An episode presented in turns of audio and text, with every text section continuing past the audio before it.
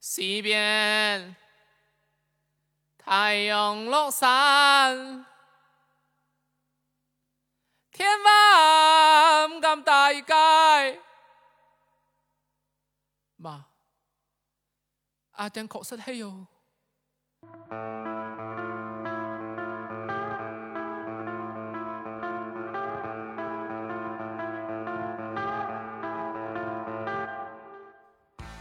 大家好呀，这里是吕岩妮妮 Talk。电影《雄狮少年》是九连真人乐队邀请我去看的，因为他们的歌曲《莫欺少年穷》是这部影片的片尾曲。首映礼看过电影，我好激动啊！从被那火焰一样的木棉花一次次砸中，到最终携带满满一身的火跃到世界的最高处，狮头丢了半扇眼睛又如何？树林里的神明。一定会很好吃的咸鱼咸肉饭，乡间盛大的粉红色落日，大风大雨里以舞动狮头的方式告别，雄狮一生唯一一次屈膝叩拜，阿娟，阿娟，鼓声是心的不甘，哪怕只有一次机会可以向别人证明，我们生来不是为了让人欺负、让人嘲笑、让人像烂泥一样踩在脚下。这次对话就发生在电影上映后的第三天。我和鼓手吹米在北京。传承并不是说把原来的那些东西一模一样的照搬拿给你，你就可以很欣然接受了，还是让自己能坚定了要去坚持做原创这个事情。乐队另外三个人在千里之外的连平。阿龙。商业运作它是把双刃剑吧，好的东西它真的就是会被大家一下就接受，看你怎么用合适的方式让它出现。万里。只要是你热爱生活、热爱你的梦想，你为之去努力付出，我觉得大家都是值得去敬畏的。阿麦，当然也会有所期待吧。现在就马上就切换状态了吗？好好生活。请大家原谅本期播客当中出现的电波声音和一切日常生活的背景杂音，就当我们是在最热气腾腾的生活旁边聊的这次天儿吧。个，因为是一个播客的，再加上咱们人多，所以可能还是得留一个打招呼的环节，让大家能知道谁的声音是谁，所以都打个招呼呗。哦，好，好，Hello，大家好，阿龙，Hello，大家好，我是阿麦，哎，大家好，我是万里，大家好，我是崔米，嗯。的，我们的这次的谈话呢，是因为《雄狮少年》，然后九连真人，呃，和他们做了一个合作。谁能来跟我们说说，就是这个合作是怎么促成的？呃，当时是那个导演找到我们吧，对吧？对对对，看了一个那个片子，就是武狮的，他们最早的一个宣传片吧。当时就被被他练舞狮的那个过程给惊到了。啊，就觉得因为本身就挺喜欢舞狮这个文化的，然后就很自然的就联系起来了，嗯，就有后面的合作了。我那天在首映的时候听到那个导演和制片还说到说，其实九零包括这首歌《莫欺少年穷》，给了他们非常多的一些嗯想法也好，或者是一些激励也好，这个具体是什么，你们知道吗？没具体去聊这事儿啊，反正那天我们参加完那个广州的首映礼，参加完之后，呃，跟导演也一起吃了个饭。我当时坐在旁边，就问他，我说：“哎，你说的那个当时这个电影还没有。”成型的时候还没有故事线的时候，是真的因为听到了我们这歌才有后面的这一系列的这些化学反应吗？他说，他说真的没有骗我，他就是说没有骗我。那具体我相信，因为他后面的也没具体聊嘛。那其实我觉得他应该就是跟很多的文艺创作者一样，可能会有一个导火线，有一个动机的一个起始概念哦。通过这首歌，可能给到他一些想法。嗯，呃，昨天我看到你说你去完整的看了这个片子，我想听听你们说说这个片子里头你们自己最打动你们的一个细节或者一个画面、一个剧情是什么？嗯，其实我最打动我的是在那个佛祖哭泣的时候吧，嗯，阿娟她不是希望她爸妈能够回来见她嘛？嗯，她想早点去广州，结果因为她爸爸说呃比较太忙，就没办法让她来广州了。然后呢，阿娟接完那通电话之后，她就说啊，她希望，她说她换个愿望吧，希望她爸妈能早点回来。嗯，结果她爸就出事了，因为出事才才回的家。她后面的还。后面的其实也有打动我的地方，但你要说最打动我的，其实就是这个那种抱以极大的希望，然后落空的感觉，而且极度的那种沮丧那种感觉，就真的很难受。嗯嗯嗯嗯，阿龙讲那个也是，刚才我也想讲这个的。呃，真的吗？你也想讲 就是那当然是这一次、呃就是跟佛祖这一次哭是吗？啊，对，当然了，也有还有一个阿娟出去在广州打工了，然后其实，呃，后面他拿出狮头在天台上呃练狮头的时候，那个在墙上画了很多个打勾的东西，啊，那一刻也是挺打动我的。嗯，那一场还真的是挺触动人的，就是嗯。他晚上，然后天越来越亮，光从楼的啊缝里面对。对露出来。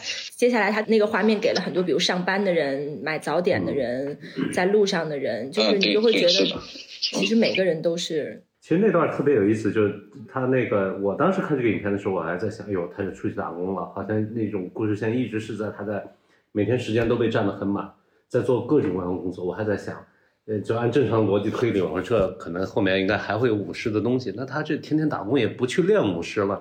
其实就像阿麦说那个细节，墙上很多打勾的东西，那个可能就是他记录。他可能其实除了在忙是忙于生计以外，他其实是有这么一个交代的在里头，他还是有这个坚持在练习。然后这点好像就逻辑上面就挺挺圆满的。嗯嗯，而且那个天台上面其实乱糟糟的，嗯，其实那些障碍可能对对对，本本身嗯是，如果是好好的练舞狮的时候，其实可能是不会有的那些障碍。嗯，对，其实我看的也是打工这段吧，因为更多人可能看的可能会喜欢一些更精彩的一些舞狮的，或者是说呃搞笑的，但是可能是我们到了这个年纪也有关吧，一些经历，打工跟想舞狮到了最激烈的那种矛盾。你说到这个，其实我就就顺着李哥这个聊啊，就是我其实看到最后他说是个彩蛋，但是其实我没想到他在那天武士大会上面那么厉害，然后到了最高峰那么帅，可是最后他还是去上海打工了，然后留下来的记忆不过就是墙上的几张照片儿，我就在想，那他经过这一遭的那个意义是什么？因为他其实生活没有完全的改变。也没有因为这个东西带来什么实质性的帮助，所以你们怎么看？嗯，我也顺着说吧。我觉得生活可能没什么改变，但是阿娟出去经历了这些之后，她自己是有有成长、有改变，对一些事物可能有一些新的理解。她的就是说舞狮很厉害，并不是说她。通过不断的练习舞狮变得很厉害，而是在他的这个出去打工，这是生活中经历，让他的对内在的的东西变得更更成熟、更通透吧。那个内在的东西是什么？你们觉得？其实就是从一个男孩变成了一个男人，就是这种蜕变。嗯，我觉得。哎，我你说这个，我有一个细节，就是他这个画的真的还挺好的，就是你会看到他打工那个阶段，他真的那个变得胳膊上的肌肉啊什么的，嗯、其实是变得越来越强壮的。包括他的脸吧，其实那个体型，那个体型是真的就发生变化了。后面之前还是驼着背的，对，后面就完全就整个人的气质变了，就 立起来。嗯嗯，而且他的眼神，就我觉得我虽然看的不多，可我就是觉得画的是好的，真的那个眼神，嗯、他们三个人都不一样了。就支棱起来了嘛，嗯你就不是什么所谓的废柴那种特别颓的形象。其实大家最后都有个变化，那几个孩子，嗯，嗯，你们身边有阿娟这样的人吗？呃，那个那个什么，我们有一个很好的一个朋友跳街舞的，我对我又拿他来说了，对，叫阿锦，锦瑟那个锦，阿锦啊，是在连平的吗？对对，他他跟我同个时期玩，不是玩乐队啊，我们就弹吉他。玩乐器，他就是跳街舞，对，嗯、他那会留着一个爆炸头吧，高几来着？高一吧，对，高一开始，初三开始留着爆炸头。那回觉得这个人为什么会留着一头金头发那种，就是很黄的头发？上学校、嗯、上学老师不管的吗？可以烫头发和染头发？呃，我们都，呃，我的头发也特别长，那回就大家都是感觉自己是文艺工作者，就必须得特立独行一点。那你们在学校里面不是会特别引人注目吗？呃，是的，然后最主要是我们互相看不惯对方。当时对跳街舞的跟我们玩乐队的，就是那种互相看不起那种。互相看不起的表现是什么？就是在学校里或者街上碰到了会怎么样？就就当当然也不能说打架吧，反正就是那种就眼神上就能感受出来，或者是语言都会比较轻佻一些。OK，嗯，然后呢？后面就大家就会觉得说，但是我们都是属于同一类人嘛，在其他同学或者是长辈面前，我们应该就是家长面前都属于同一类人嘛。读书也不是那块料，然后玩这些也没有说玩的特别好，当时被大家认为。对，那那个时候就是，比如你在看到《雄狮少年》里面，像阿娟的那种，不管是被人打，或者是没有人跟他玩，或者是那些好像孤独的状态的时候，跟你们是有相似的吗？呃，其实都是被孤立的人嘛，反正就是玩这些的朋友也并不是很多，然后大家到了大学还在玩这个，然后大学临毕业了，大四了还在坚持，他还在坚持跳舞，我这边就坚持之前的一些创作的一些动机，那会 动机像这个末期的吉他动机，就是大学的时候那那个时候谈的，反正当时就觉得自己也不知道为什么，大家都会觉得说哦，做这个事儿一定能成。对，一定能成就那种感觉。嗯、然后后面他就是，反正跟他聊天，发现哦，他后面也是参加各种那些街舞比赛了，在河源来说还是挺那啥的，就也感觉这种桃李满天下那种感觉，还挺多徒弟的。后面他的那些学徒可能就在其他的一些高校当，比如说什么街舞社的一些社长啊。还还是挺挺，后面他又坚持要在连平这么小的地方教舞蹈，本身我就觉得这个并不挣钱嘛，他还是能够靠这个为生，就觉得嗯，确实是，还真的还是被他坚持下来了，嗯，就他真的是把这个当成是一个类似于事业去做吧，反正就是那种好像就不被看好的那种小群体吧，除了热爱以外，还得 有很强的那个什么抗压能力，因为很容易会被别人说着说着就会改变这个想法，嗯。你们其实是不是都是有？你现在想一想，你们几个其实都有那种不太容易被别人改变的一个能力也好，或者是一个定力。这个在做你们现在这个事情的时候是挺重要的一个能力吗？呃，遇见的人很重要吧？我觉得这个，比如说阿锦，比如说我刚刚那朋友阿锦，他后面聊天说啊，遇到了他的那个拍档。跟他一起，就两个人一起就在坚持做这个事情。我觉得那个时机也很重要吧，给到适当的鼓励吧。像早期在深圳上班那会也组不了乐队啊，那也玩不了。当时是做设计，然后做着做着做着，呃，就当时是觉得我在设计这一行业应该是会有一定的呃建树的，结果 结果一年不到就就放弃了。当时是被竹美天天就是在那里。批吧，哎呀，当时而且那会的那种创作环境就相当于没有原创可言嘛，就是要抄袭，比如说网上找的那些图，一些成功的一些设计的一些案例，直接就搬下来，稍微改动一下就拿来用了。当时是这样的，就不需要你原创啊，当然自己的原创能力也不好啊，就就可能就是这样子，而且又经常被批，批多了之后感觉越来越没信心，越来越没信心，导致最后就。觉得很不适合做这个，就放弃了啊，然后就回家了。也刚好在这个时期又遇到了，呃，阿麦、李哥他们呢，就一群玩音乐的人又聚到一块，哎，好像又找到了一点那种怎么说呢？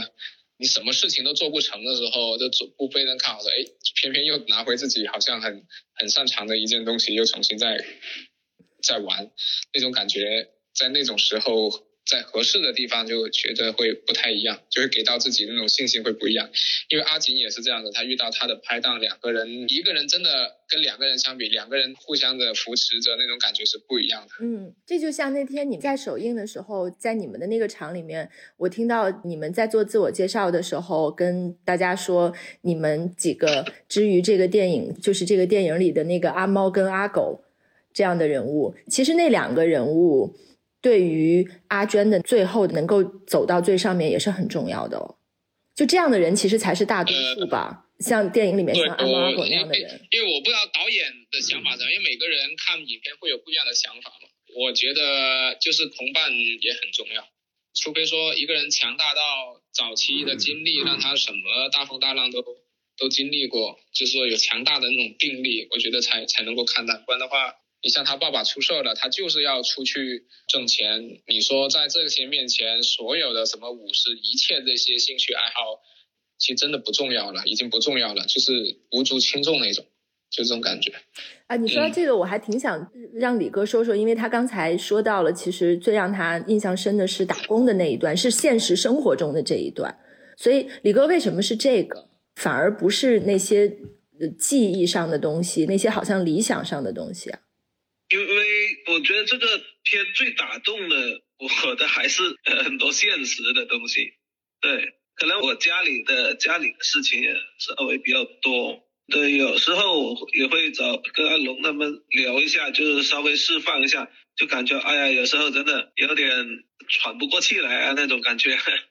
对，因为李哥现在二胎了，然后呢。二胎本身就很忙，他像晚上睡觉的时间可能就才两三小时的那种感觉，因为他他没说嘛，但是他因为他最近就是忙他那个小的小孩，因为又发烧，他两个孩子轮流发烧，他爸呢，李哥爸爸呢，大伯又因为那个肺的问题，前段时间要要有住院，然后就可能就他当时压力也很大吧，可能是真的扛不住了，就很反常的会跟大家去主动会找说要出去喝点什么啊，反正就这样的，嗯。李哥，你是怎么扛过来的？嗯，没有怎么扛过来的，就就像我跟我老婆说的差不多吧。呃，向前面看，肯定会越来越好吧。对。我想起来那天那个电影里面有一段，其实我第一次哭，就是他背着那个包，说他要去进城，他在车上要准备走了，离开家。李哥，就是你在现实生活中非常非常难的时候。音乐，或者是不管是弹琴、唱歌、打鼓、听歌，这些东西还能够有帮助吗？有的，有的。我们有时候排练比较有意思的一点就是，有些东西是即兴，要靠即兴去出来的。如果你排练的时候，哎，出来了一些好的东西，那是还是呃如获至宝吧那种感觉。嗯，所以这些即兴的东西，这些在排练室里面会发生的事情。它对你来讲是一个可以逃避的地方吗？还是它其实是能够给你加把劲儿？对，就我就我个人很多时候可能就是多转换一下吧，就跳到另外一个事情或者一个物件上去吧。因为你拼命的去想，很多时候其实你也没办法去解决，没办法真正去完全去处理好或者处理完这个事情，因为这个事情就是伴随着你一生的了，你没办法。嗯。就是有时候相比于好像说生活里面什么都没有发生过，其实是一个很有运气的事情，对吧？它是不是所有的人都能说我可以什么都不承担，我可以只是去做一个很单纯的事情，做自己开心的事情，这是不可能的，对吧？嗯，很难吧？所有的东西都会变得没有那么纯粹，那么简单，都是一些复杂性的。阿麦，你现在感受到生活的复杂了吗？我可能还 还还没有吧。嗯，你从我们上次一年前在连平见到，到现在这一年，嗯，你觉得你的生活也好，或者状态也好，有什么特别大的变化吗？嗯，可能也有，但是会比较小，因为今应该说是去年了，今年是换了一个借调了一个工作单位，嗯。那不是很开心吗？你说去了母校，然后还同办公室的是你当时对对对，接触一些老师啊，还有一些学生，又感触又会不太一样啊。就面对这些呃年纪稍大一点的学生，他们的这些认知也好啊，说话的一些方式啊，就会有点不太一样。但是我在去年见到你的时候，感觉你跟他们就是都是哥们儿一样的呀。你们当时拍 MV 吧，还让他们过来拍。感觉都是你的小兄弟，是阿杰的小兄弟，都有都有。主角是那个刚才阿龙提的那个阿景的兄弟，然后我带的一些学生，那些学生呢是我呃，就是比那些普通生还要见的更多的一些艺术特长生。对对对，今年也准备艺考了，天天喊着让我去见见他们，在广州。所以新的工作单位啊，这些新的身边的人啊，不管是做老师还是继续来做乐队的，整个的这些，嗯，这些东西都是让你觉得满足的，对吗？呃，当然也会有所期待吧，啊、因为近段时间吧，可能这帮学生他们自己会去网上找一些资料啊，或者看一些视频啊，然后就会在课上啊会会调侃一下，就说，哎，老师，原来你你怎么怎么怎么怎么样？然后包括这次的电影也是一样，昨天晚上还有学生给我发信息，就拍这个电影票，说，哎，今天晚上我要去看了、怎么怎么之类的，啊，说支持一下，啊。哎，那就正好再说回这个电影啊，因为我看完了这个片子之后，第一时间就跑去看了一个舞狮的纪录片，而且讲的就是南狮。佛山那边的那种，我觉得是不是你们其实会比我更了解这个东西，在你们的生活环境里头，其实是非常日常的吗？它真的是呃像电影里面呃和我看到的纪录片里面演的，它是你们从小就经常会见到的这种表演吗？呃，不不不，以前有，现在真的好糟糕啊！现在就年轻人都连平本地没有。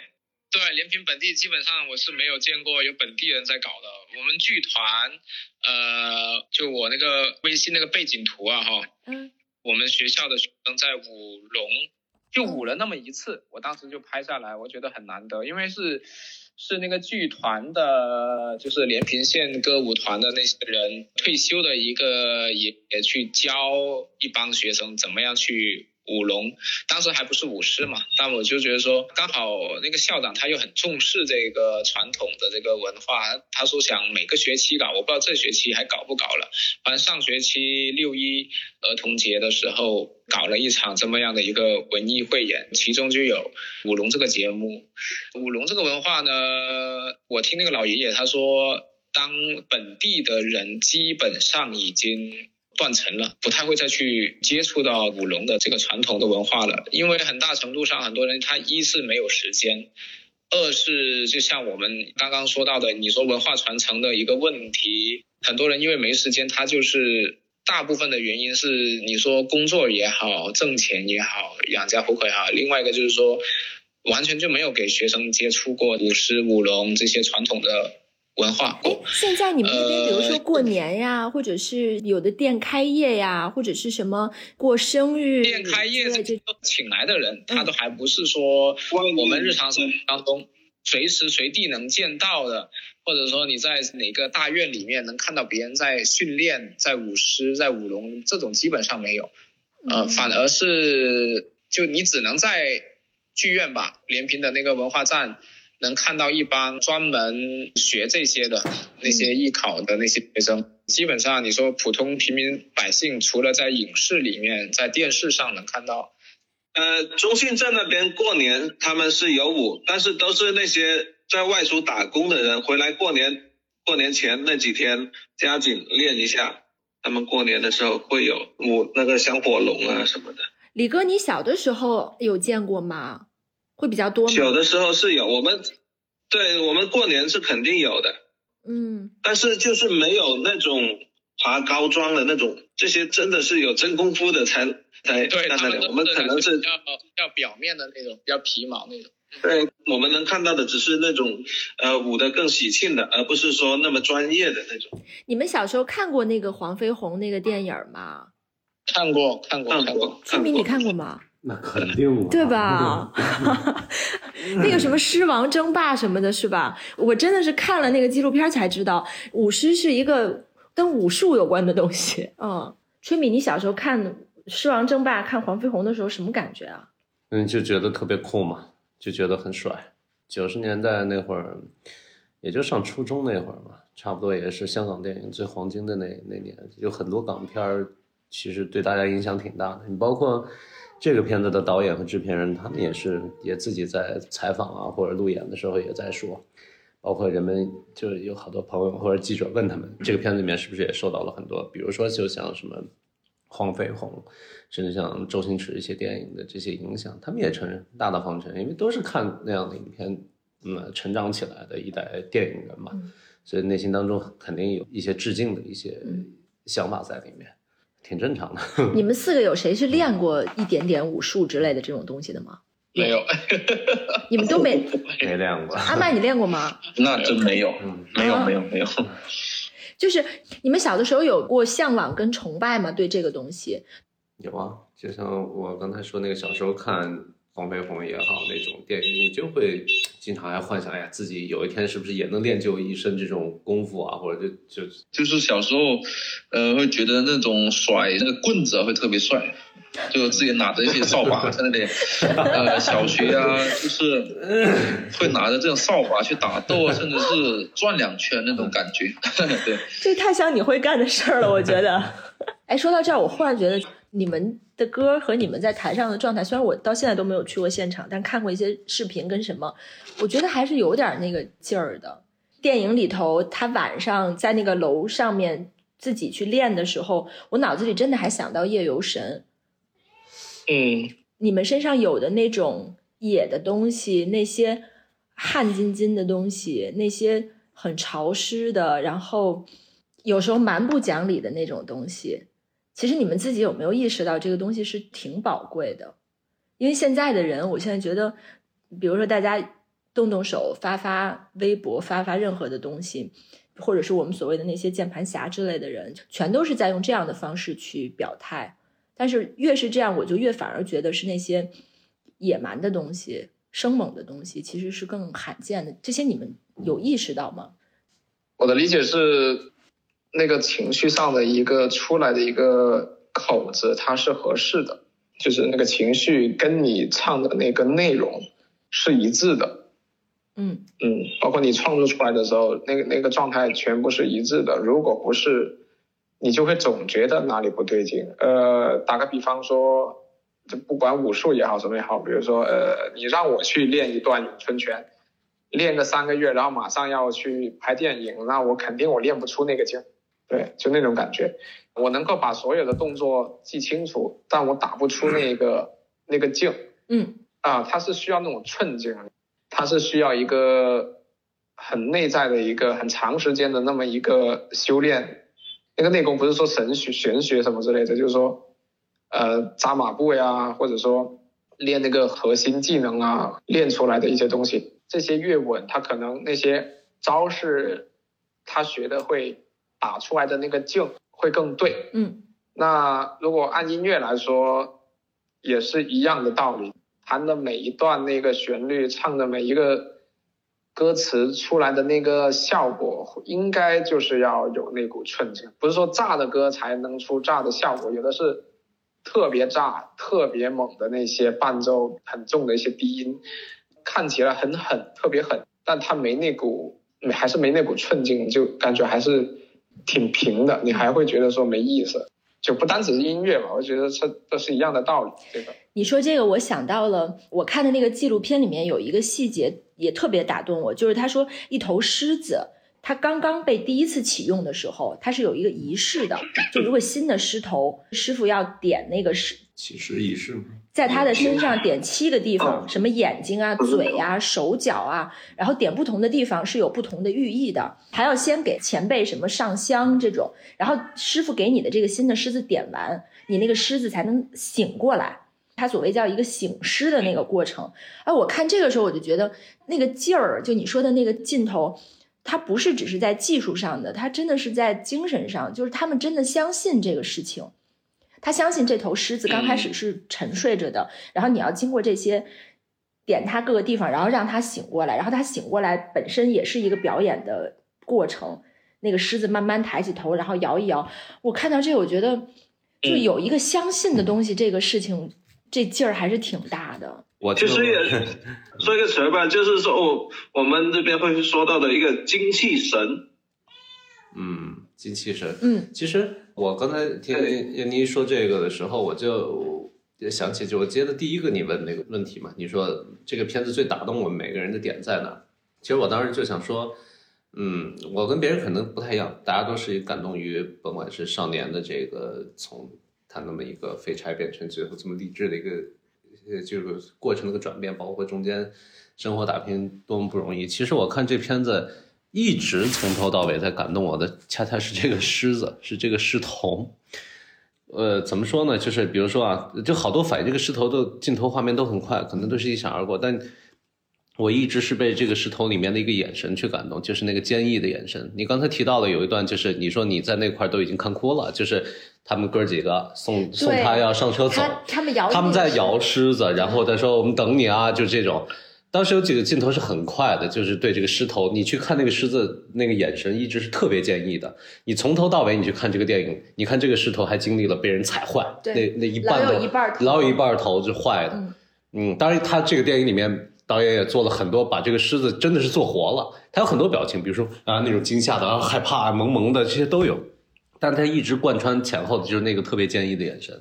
那个是我觉得我心里还是比较软的一个地方。我是看那个我真的是很难受，因为我会想起我们家猫，真的就是的狮子、猫哦这些，这都算大的这种猫科型的这种动物。其实你就想，动物其实它可能没有办法用人类这种语言来去交流，但是比如说我们和动物之间这种交流，就是靠眼神的传递，或者它的一些这种它自身喊叫的一些方式来去这种沟通。那其实我看这片就这个眼神，当时就是特别触动我。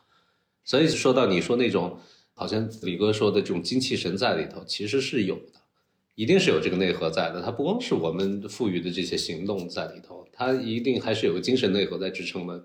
你想这个片子里面这些少年也好，包括他那个师傅也好，他们人生当中 起起落落，也也有很多不如意的地方，那肯定一定是有这么一个东西支撑他们内心里面去。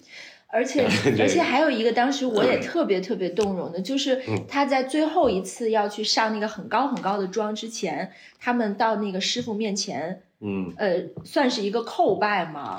对当时我就想啊，狮子只会在这个时候低头吧？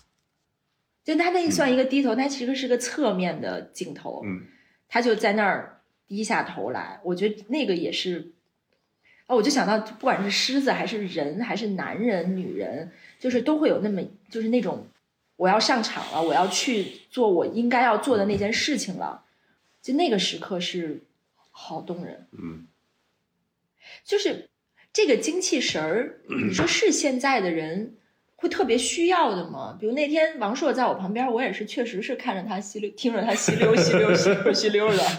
啊，真酷啊！啊，他自己不是也那个？呃，他是那么说的，而且他的身，他的身体一会儿会往前，特别靠前，然后一会儿又啪塌回来，啊，就有好多那种反应。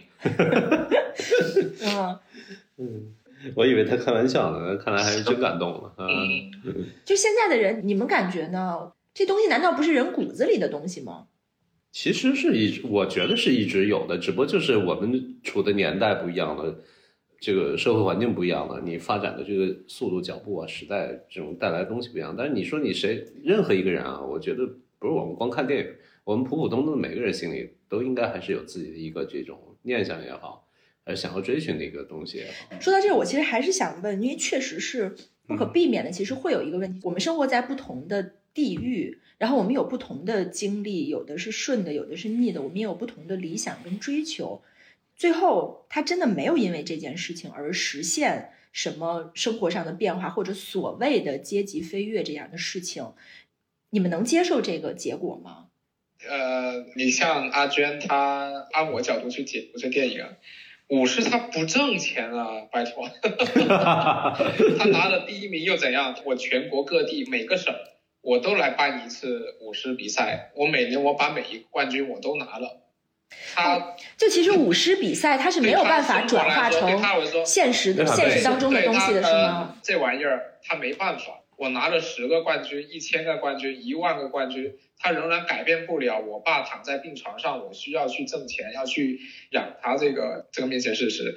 但是另外一种角度说，哎，一场比赛你给我个两万、三万块钱、五万块钱啊，第一名五万，第二名三万，呃，第三名一万，他这样我相信这个武士文化振兴起来会特别的。变现的动力，更会更快。现在这个不能变现吗？他不能，比如说我去表，我我专业做这个事情，我去表演。变现，武士文化、舞龙文化、传统这些手工艺，怎么样 IP 变现，这是一个老大难的问题。就现在乡村振兴说这么久了，呃，我觉得变现的，你拿我连平举例，我觉得成功的就是水蜜桃。每年都不用我们带货呢，自然而然就已经卖销了。我们本地人想要吃个桃子，过了个一周两周，你再去买的话，基本上那些好的桃子已经全部给销往外地去了。那桃树就这么多。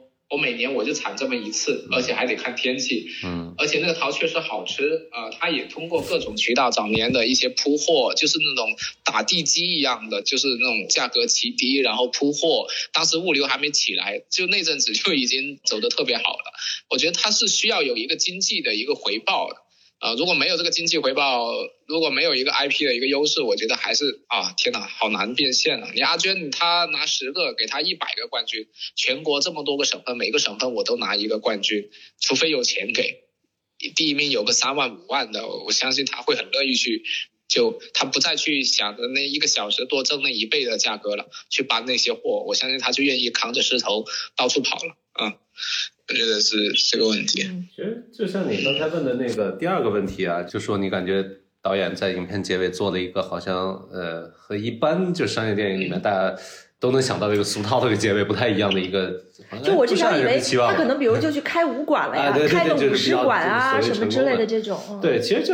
相信你也难变现 啊！对啊，五十我也不能变现。是是这样，就阿龙说的这个确实是这样，一个是变现问题，确实是变现。你要收钱吗？请问，呃，这种情况下你开个五十馆，你是不是以着收钱收钱为目的的？哎，怎么这么现实？就除了变现以外，我想到的就就好像就好像这个片子里面一直都没有说什么武师的技术啊什么的，更多的是指他那个精气神。对。而且这里面你看，你有没有想过，咱们抛去变现的因素，他这样设计个结尾，其实啊，我觉得它是个现实题材哦，反而真的就是现实题材。你想想，我们生活当中绝大部分的情况可能就是这样，就像刚才说，你比完狮子好某个比赛，或者类似于的一些我们生活当中经常看到的某某某什么什么大赛，但你说参加这些比赛的人，他真的就因为拿了冠军，他生活就改变了，可能他回去第二天接着起床上班。啊，或者是做什么服务性工作，对吧？都是那样。这跟你们好像，这跟你们好像。你们周末到那个音乐节上去，哇，这么多人跟着你一块儿，然后你们第二天哎上班上班去了。其实就确实某种程度上就跟九连这种生活轨迹，尤其这当老师的这哥俩，包括李哥那边这种生活轨迹，你看也当初也有很多人问过他们，就是哎。这乐队啊，好像有一些小小作为了，以后是不是你就完全生活状态就改变了？其实你这一路下来，你看从最早你认识这支乐队到现在也时间不短了，你看他们的生活轨迹还是原来那个样子，只是比在原来的那种正常生活轨迹上确实多了音乐内容这一块儿，啊，仅此而已。那他除了在舞台上大家可能觉得很风光的时候，他马上回到家里又是啊。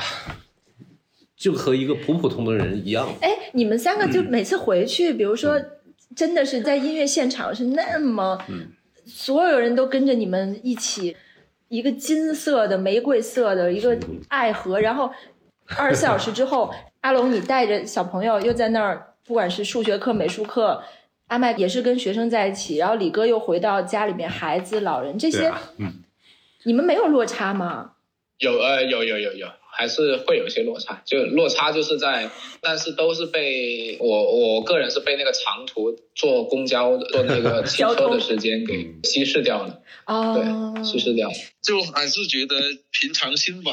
虽然说多少的落差感还是会有一点点啊，但是怎么说呢？因为毕竟很长线条的时间都是待在家里啊，包括上课、排练这些什么东西，可能我没有。可能没有家庭吧，然后还没有懂得那份心酸。那其实，在我这边，我是觉得它没有变，没有变化，只是说丰富了，更多了一种体验。嗯，你刚才说到那个不能变现的，我就想到，我是挺惊诧的，也是我看那个纪录片里面，他其实讲了一个专门做狮头的一个老师傅。超级有经验的。那个师傅大概五十多岁了，而且他当时是给狮王争霸的徐克做的，徐克专门请他去做了几个里面的大狮头，什么怪兽啊什么的，做的跟平常不一样的。然后那个师傅也是过得相当拮据，嗯，我我完全没想到一个佛山一顶一的做狮头的师傅，竟然是那么的，而且现在招不到徒弟，没有年轻人要去做这个东西，原来现实就是这样的。其实好多呃，中国的传统文化里面的一些顶级的手工艺人，或者一些我们能看到的文化产品，它背后的那个匠人，都面临这个问题。一个是变现很难，再一个就像你说的，可能年轻人不愿意传不下去做，去传不下去。嗯那天在手机礼上的时候，我也聊了一个这个问题，也是我自己通过看这个影片也思考到的两个问题。我就提到了，就是看电影的我作为观众，通过这个视觉上的冲击和感染力，忽然让我哎发现了这个中国舞狮这一块儿，甭管是南狮也好，北狮也好，它的一个内在美的东西。因为以前你可能就小时候啊，你在家乡什么看过一些节庆日子里面人们舞狮这种活动，你见过，你也不会去多想。那忽然看了这个东西，你发现这个好美啊！以前从来没有关注过这个里边这些美的东西，所以有了兴趣，然后哎，就像你一样，你说可能去看纪录片或者怎么样一样，我也就会去了解这块的文化。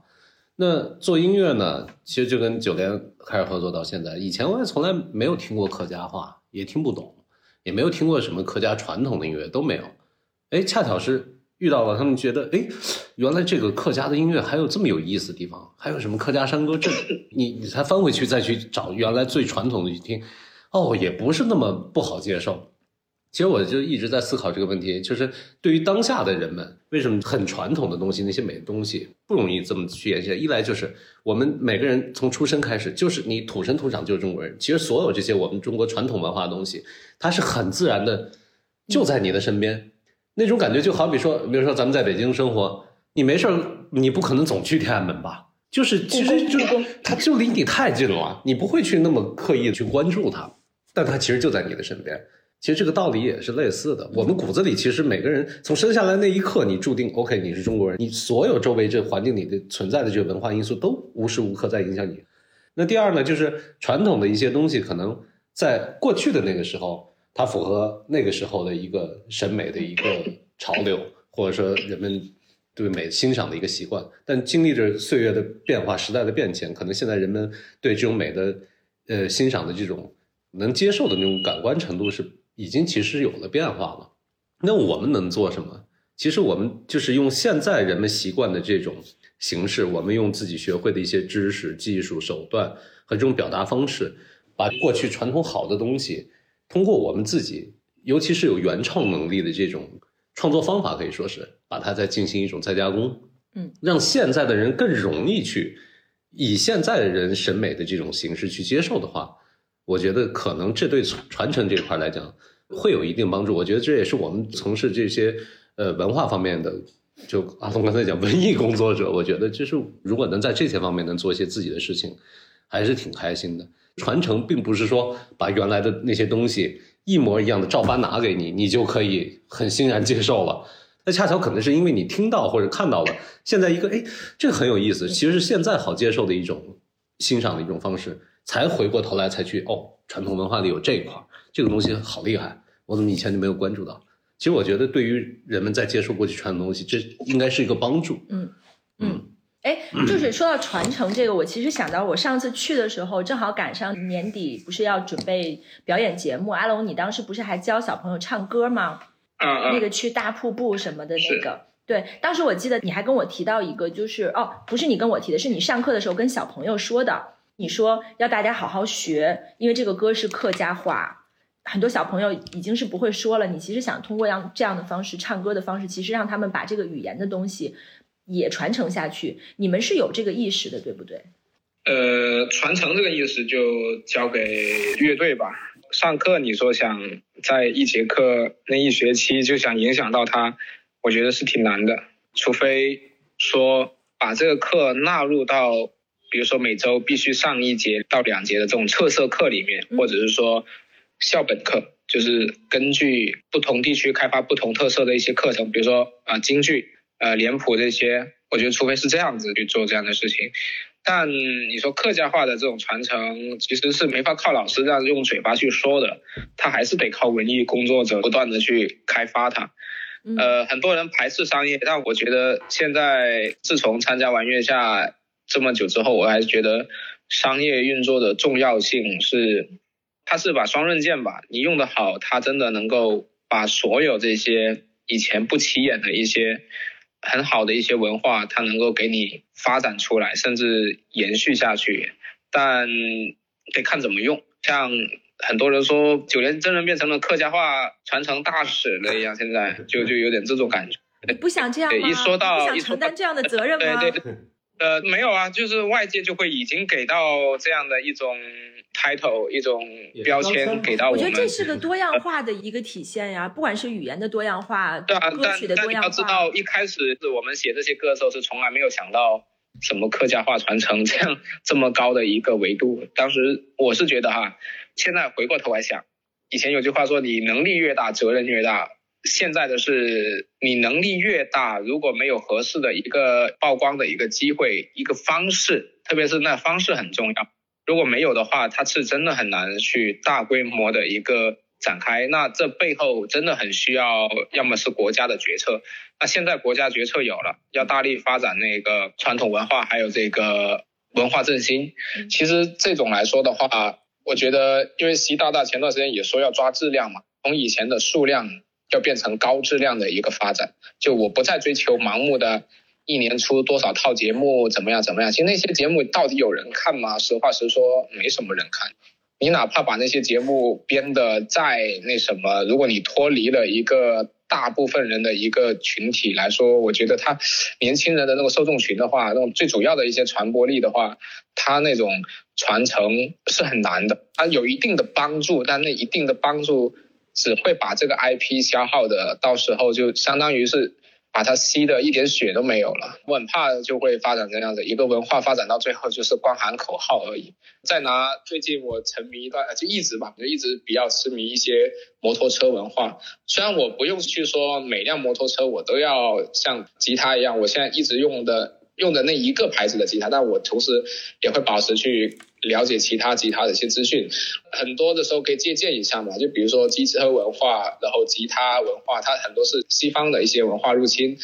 他们给到一些东西，它其实传到年轻人的耳朵里面，他用吉他创造出来的摇滚乐、流行音乐、电子音乐、说唱音乐都好，我觉得他们是带有很强很强的那些年轻人号召力的那种文化属性的。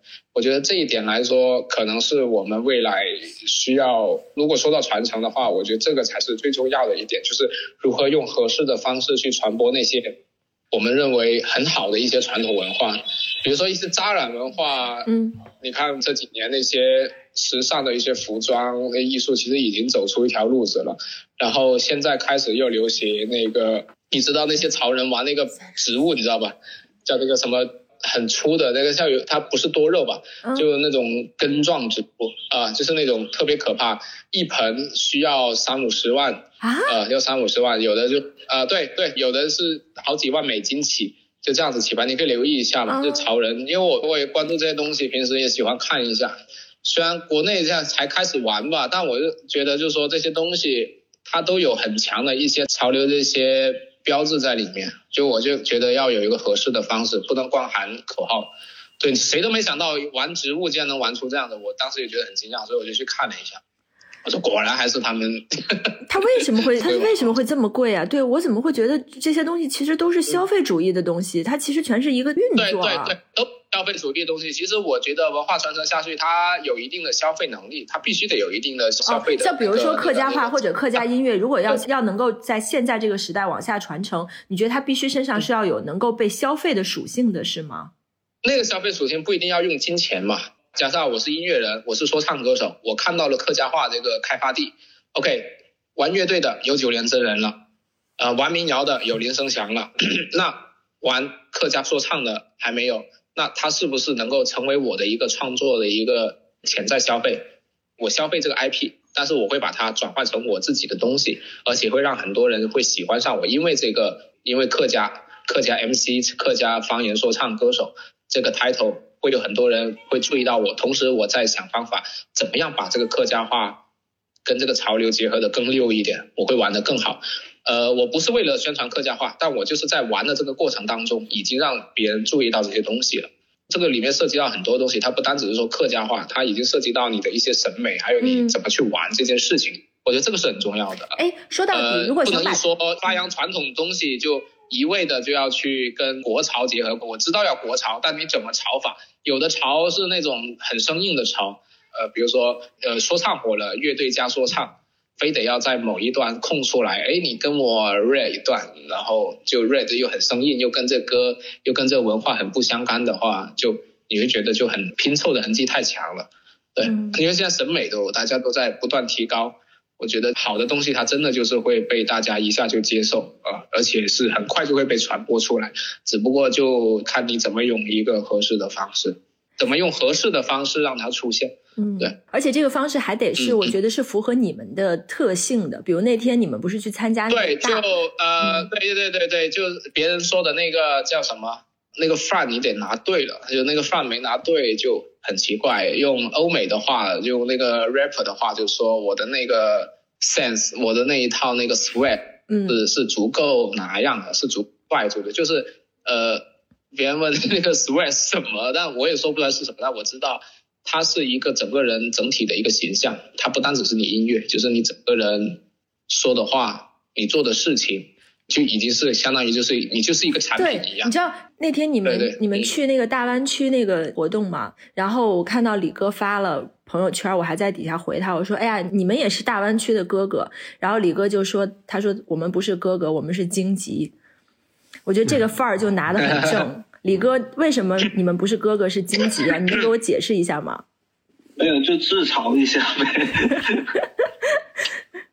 嗯最后，最后，如果再去说回这个电影的题的话，我能再让你们每个人说一下，就是看完这个电影之后，你觉得到目前为止，包括跟他们的这次合作，看过《雄狮少年》，返回头来给到你们的一些启发是什么？反正对我来讲，我第一反应就是，我那天还跟那个宋佳开玩笑，我真的去让我朋友问说这东西收不收徒弟，就感觉如果真的要是能特别任性的去那个去打个俩月，嗯但我估计俩月可能也就刚只够站桩吧，嗯，估计桩都站不好。妆都站不好但是可以。但那天我其实看着看着我就想，嗯，我还给我朋友发信息，我说我觉得他们电影里吃的那个咸鱼咸肉饭，感觉很好吃的样子。嗯，王朔那天好像他们说完了就去吃咸鱼茄子煲了。就是那个咸鱼啊肉，我以前在德源开琴行的时候就租房子住嘛，吃饭的问题其实也一个朋友帮我们解决了，给了我们张饭卡。其实咸鱼跟肉的那个，他们基本上一个星期都可以吃到好几餐，好吃嘛？是真的很好吃的吧？就可以一直吃它，然后就着米饭的吧？很下饭，对，很下饭。嗯，挺有意思啊。其实我接着你刚才说到这个点上，你说这个想练武士，其实我就想到刚才你跟阿龙也聊到这个问题。你说练就的这个劲儿也好，或者什么，其实舞狮也好，也也包括我们就是做音乐的人也好，确实是这样。有些东西是靠一个长时间的积累，你才能达到这个好像人们外在看到那么轻松的一个状态。过程中间你。无论是几个月也好，甚至很短期之内的，就达到好像电影里面呈现的效果，肯定不可能。对，我我觉得我两个月去，可能真的都别打转，我觉得我连师傅的话都听不懂。对，就是好多需要记忆传承的一些东西，可能几个月的功夫，你可能像郭德纲老师，人家说什么有杂音哈，嗯嗯，那你在捣鼓什么？对对，是我是我，我在 我要赶路了，我现在奔去学校，哦，啊不容易，嗯，我现在就在切换状态了。你现在在干嘛？切换状态。开车路上去学校了，三点钟有个叫做培训会议。你 那你有要说的吗？还是你就直接用这个来作为回答？对，我就说了嘛，现在就是现在就马上就切换状态了嘛，好好生活。对对，阿麦，你今天话好少哦。还好吧，我平时平时都是阿龙说的比较多，然后今天李哥讲了挺多的。好吧，那我不敢再多耽误你们时间，你们赶紧切换生活，各自切换生活，就是把这道题答完。未激活，请前往公众号完成激活。开始导航了，什么？还有采样啊哈，这是林志玲的吧？这个是漂亮，不小心就就导航就出来了。那我们争取在阿麦到学校之前，我们赶紧收工，就不让你们解没。事，你们讲我在听。好的，好的。那崔敏，你继续说。对，其实就说你是看这个电影感触，包括最近真的跟做这个动漫电影的这些他们这些群体，无论是制片的这些做技术的伙伴，还是做管发行啊，又管营销，所有在做这些事情人，我觉得真的挺不容易的。我原来也在想，哎呀，确实做电影的整个这个大盘子要比我们做音乐可能要更容易一些，更光鲜一些。但实际想想，真的都很难，尤其是做原创的这个内容的。这个动漫电影大家也都知道，它脱离了以往的这种什么神话题材，有大 IP 加持这种，它就是活生生的现实的这种题材，也是原创的这种内容。所以我觉得看了这些东西，再结合自己平时生活和工作这些东西，就觉得做原创真的很重要。我们刚才聊到了很多，包括你像龙哥这高度，对吧？习大大如何如何，对吧？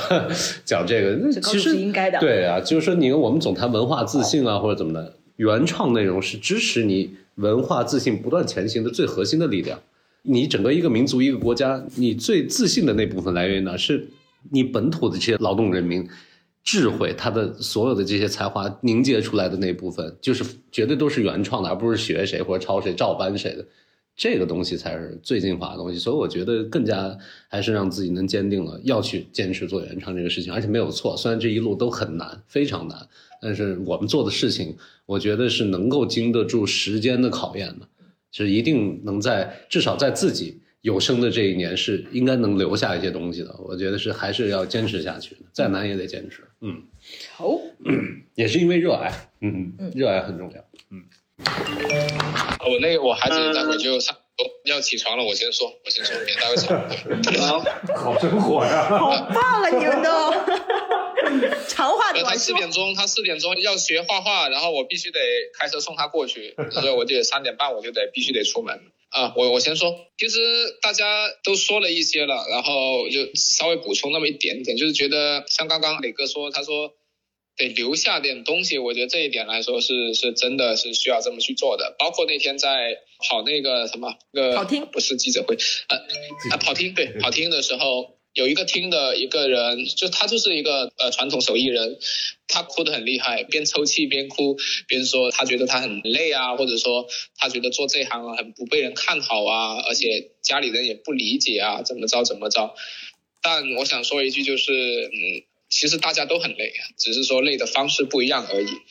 你既然选择了这个，如果你是喜欢，就不要觉得怎么说呢，辛苦或累，因为你挣钱你可以有其他的方式嘛。比如说，你觉得这个他养活不了你，呃，这话好俗啊，就是这 既然我养活不了我的这个梦想，那我就用钱去养着这个这个东西，就这个意思。嗯，啊，反正得留下东西吧。那你这个过程当中，你必须得留下点东西，不能说我光是供着它，我光是养着它，我光是消耗着这个 IP，但我却真的。我却一个屁也没做出来，这不行，这不行，对 对对，这不行。就是你他，而且就是说，在这话可能会有点难听，但话糙理不糙，就是我是不是做这块的料啊？除了坚持之外，我觉得真的很大部分，就艺术来说，它可能是真的是需要有一个那个悟性。师傅他是确实是要选人的，如果你你误点低，可能不是这一年两年你就要完成的事情，你倒不如放长线。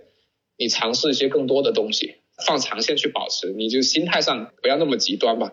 就是我就卡着这一点啊，我就要攻着我这个梦想，我每个月上班我就是为了这个东西，我未来我就要怎么样的？如果这样的话是很难做成的，因为一般做成一件事情，除了强大毅力，我觉得更多的是是感悟这类东西。对，明白。嗯，李哥，你还有什么补充？嗯，其实我还是。说的可能会比较实在一点，比较生活点。我就觉得就是，对，确实是每个人都不容易，就是不只是说你要做什么传承啊，你要做什么原唱啊，很多人有有他不一样的梦想吧，或者是他想要的生活。对，只要是你热爱生活，热爱你的梦想，你为之去努力付出，我觉得大家都是可以被。尊重、值得去敬畏的这个东西。嗯，好，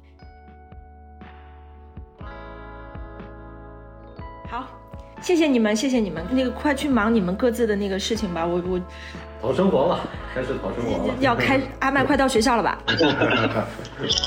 哦，马上就到。好吧，谢谢你们。嗯，谢谢，感谢感谢，辛苦。拜拜，辛苦了，嗯，拜拜拜拜。哎，来来来，我们家雄狮吼一个结束。对，高兴了。拜拜了，拜拜了。嗯。